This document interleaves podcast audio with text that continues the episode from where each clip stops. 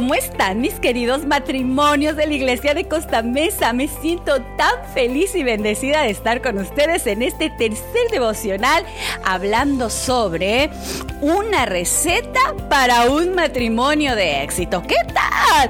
Pues yo te voy a dar varios ingredientes, siete ingredientes, para tener un matrimonio de éxito, porque seguramente nosotros cuando nos casamos pensábamos que el matrimonio todo era miel sobre hojuelas y qué chasco nos llevamos, ¿cierto?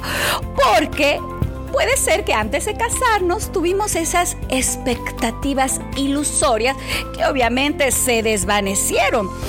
Y el matrimonio, cuando escuchamos en las películas, en las eh, todo aquello que nos muestra Hollywood o la televisión, nos muestran que fueron y se casaron y fueron felices para siempre. Ay, por favor. Y nos da risa eso, ¿cierto? Porque aún en medio del matrimonio hay dificultades que le van a dar ese sazón al matrimonio. Bueno, la felicidad no se alcanza casándose, ¿cierto? Bueno, ¿cómo es? No es un estado la felicidad, es algo que nosotros vamos a planear, vamos a buscar y vamos a mantener como pareja, ¿eh?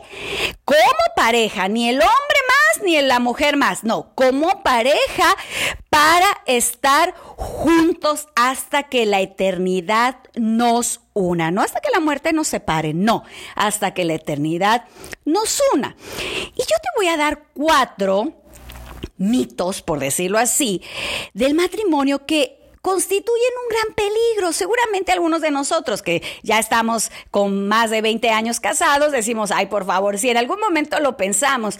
Pero si tú estás a punto de casarte, quiero que escuches esto, por favor. Estas son expectativas que van a poner en peligro una relación de matrimonio. Así que si están de novio y están llevando este curso o algo por decirlo así, porque les dijeron, tienen que escuchar esto, ah, pues miren, ahí les va. A veces pensamos que nosotros, y como también nos pasó, que nos casaríamos y no íbamos a tener grandes diferencias. ¡Oh! Gran equivocación. Porque nos dimos cuenta que empezamos a sacar aquello que puede ser que ocultamos en el noviazgo. Y empezamos a darnos cuenta que, bueno, mm, capaz que a ti te gustaba preparar un desayuno continental, ¿no? Con tu frutita, tu café Roma y, sencillo, un panecito dulce, algo sencillo. Y puede ser que tu esposa, tu esposo, pues le gusta un desayuno, chilaquiles, huevito, frijoles, un jugo de naranja recién hecho. Y entonces ahí, oye, no, pero es que yo no estoy acostumbrada a desayunar así. Ah, empezamos con las diferencias, ¿cierto? Y quiero decirte que, y tú no me vas a dejar mentir, los que ya tenemos años de casados, que no somos las mismas personas que cuando nos casamos. Hemos ido cambiando a lo largo del tiempo. Es más, ya hasta nos parecemos como matrimonio. Y esa es una idea equivocada que no vamos a tener grandes diferencias. I'm sorry, ¿verdad? Porque no es cierto va a haber muchas diferencias. Otra idea, equivocada es que cuando nos casaríamos, los buenos momentos se van a multiplicar. Bueno, puede ser que sí, algunos, pero no todos, y van a haber dificultades. También pensábamos que cuando nos casaríamos, ay, desaparecerían los malos momentos. Ya escuché tu risa hasta acá. Así es. Pues no, ¿verdad que no? Claro que no. Eso no sucede. Al contrario, va a haber un poco más que cuando éramos novios. Otra idea equivocada es que cuando nos casaríamos, pareja supliría mis defectos. Oh, lo siento, pero esto no va a suceder. Van a salir los defectos que escondimos seguramente en, en parte de nuestro noviazgo. Bueno, todo esto puede ocurrir, pero quiero decirte que no va a ser lineal ni llegará sin esfuerzo. Los dos como matrimonio deben invertir, y te voy a decir esta palabra, tiempo para cultivar el amor. Es verdad, mis queridos amigos de Costa Mesa, que el matrimonio pues pone en marcha pues varios mecanismos que nos van a ayudar en la relación, pero no es un acto de magia. ¿eh? que lo va a arreglar todo el matrimonio. Nosotros vamos a poner de nuestro esfuerzo, de nuestra voluntad, para que todo marche sobre miel en hojuelas, ¿ok? Número dos, buena comunicación. Ah, ahí les va. ¿De qué trata una buena comunicación? No me estoy refiriendo a esta información cotidiana de cómo me fue en el trabajo, que se me ponchó una llanta. No, no, no, no. Es decir, el intercambio de sentimientos y emociones. Sí, emoción, expresar estoy enojada, estoy triste, me, mm, me siento mal, no sé, todas estas emociones que debemos expresar como pareja sin temor a que nos vaya a juzgar. Y yo te voy a eh, dar, unos resultados de un estudio donde participaron más de 20 mil parejas. Y es muy interesante que se comprobó que la mayoría de quienes habían sido identificados como parejas felices contestaron afirmativamente, positivamente a estas preguntas. Ahí les van. ¿Están satisfechos de la forma en que conversan mutuamente? Contéstense ustedes. ¿Les gusta el mitote? ¿Les gusta chismear como pareja? ¿Les gusta conversar? Yo siempre digo eso y no me van a dejar mentir varias parejas.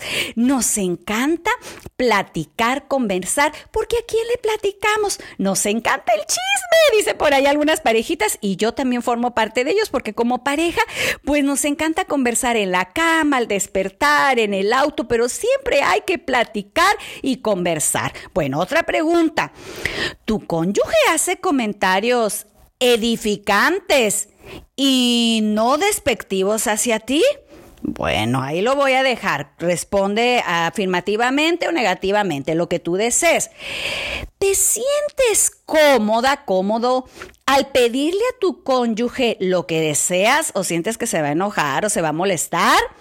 Siguiente pregunta. ¿Te resulta fácil expresar tus sentimientos a tu esposo o esposa?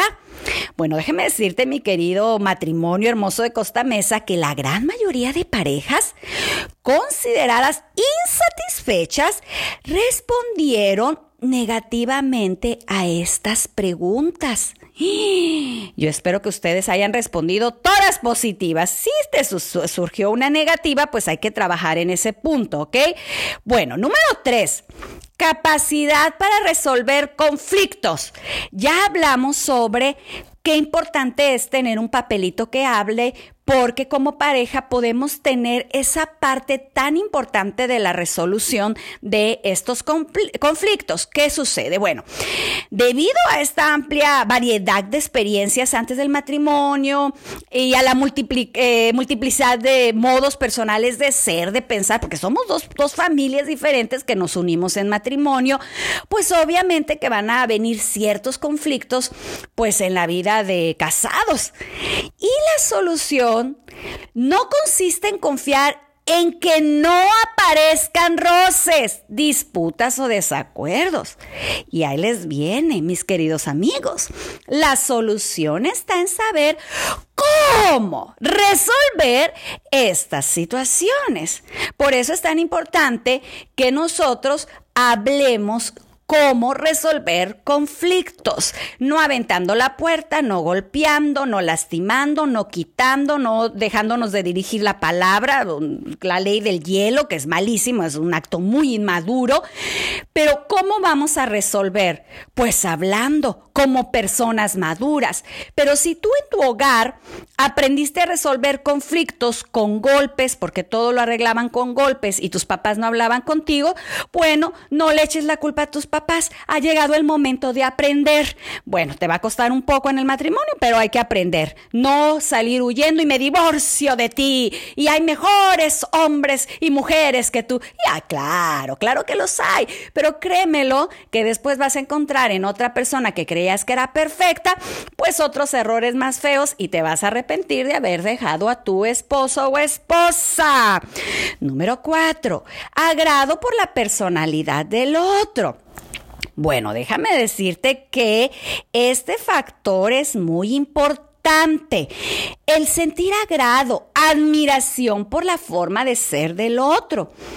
Y quiero decirte que cuanto más rasgos admiremos a nuestra pareja, más sólido será el edificio de la convivencia, porque esta admiración ha de expresarse con palabras. Dile qué rico le salió el arroz, los frijolitos, qué bonita se ve, qué guapo se ve, gracias por trabajar para nosotros, pero díselo por favor, no te quedes con eso en tu corazón, porque esto es parte del éxito matrimonial y hay que practicarlo, hay que practicarlo. Número cinco, valores éticos y religiosos comunes.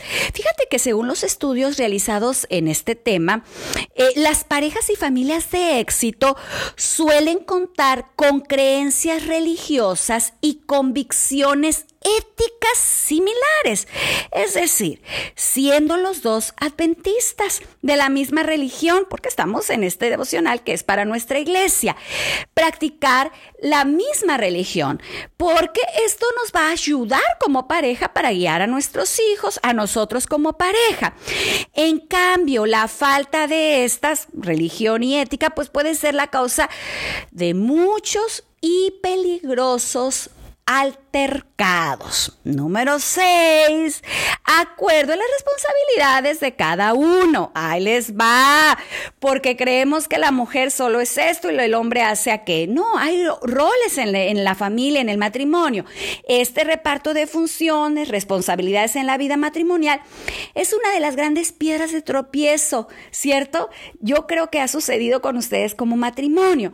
Bueno, pues hay que, que trabajar en equipo. ¿Quién va a trabajar en la casa. A mí me ha tocado conocer parejas donde ella trabaja y él se queda en la casa haciendo los, eh, los mandados, trayendo a los chicos de la escuela, haciendo la comida. Y son felices con ese rol y no pasa nada y él no deja de ser un hombre, ¿cierto? Bueno, cada, cada pareja va a trabajar de acuerdo a su forma, ¿ok? También si tienen hijos, cómo lo van a hacer, cómo los van a educar. Eh, también quién se ocupará del automóvil, de la limpieza de la casa. Bueno, en fin, todo esto que parece pues un poco complicado, pues hay que hablar, alcanzar acuerdos satisfactorios y entonces decir, listos, así vamos a trabajar, aunque nos critiquen, nosotros así la llevamos súper bien. Número 7 de esta receta y último, acuerdo sobre cómo usar el tiempo libre. Ay, bueno, esta es una parte muy importante porque el estilo de vida actual que llevamos tan...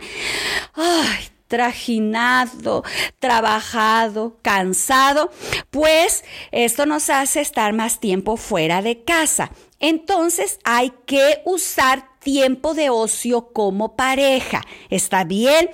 ¿Cuáles son las actividades favoritas como pareja? ¿Cuáles son las, las de tu esposa, las de tu esposo? Hay que hablar, cómo vamos a acomodar nuestros tiempos para poder eh, hacer estas actividades en familia, en tiempo libre, como pareja y como familia. Y entonces poder decir, hoy vamos a ir a caminar, a mí no me gusta caminar, bueno, yo voy a ir a caminar contigo, pero a ti que no te gusta el fútbol, vas a acompañarme al, al partido, ¿ok? Hay que llegar a acuerdos, ¿qué les parece? Miren, siete recetitas que podemos llevar a cabo para tener este matrimonio de éxito. Pero la parte principal para envolver este ingrediente es Cristo Jesús. Como matrimonio, oren, oren, oren, oren y no dejen de orar. Amante Padre Celestial, gracias por este parte, esta parte tan importante que hemos aprendido hoy, por estos siete ingredientes de felicidad en el matrimonio. Pero lo más importante, Padre Celestial, tú como nuestro consejero. Queremos pedirte que vivas en nuestro matrimonio. Si hay algo que no estamos haciendo bien, por favor ayúdanos a conversarlo, a poder como pareja decidir ser felices y que tú vivas en nuestro matrimonio. Todo te lo pedimos en el nombre de Jesús. Amén. Bueno, mis queridos matrimonios, amigos y amigas, nos vemos mañana. Adiós.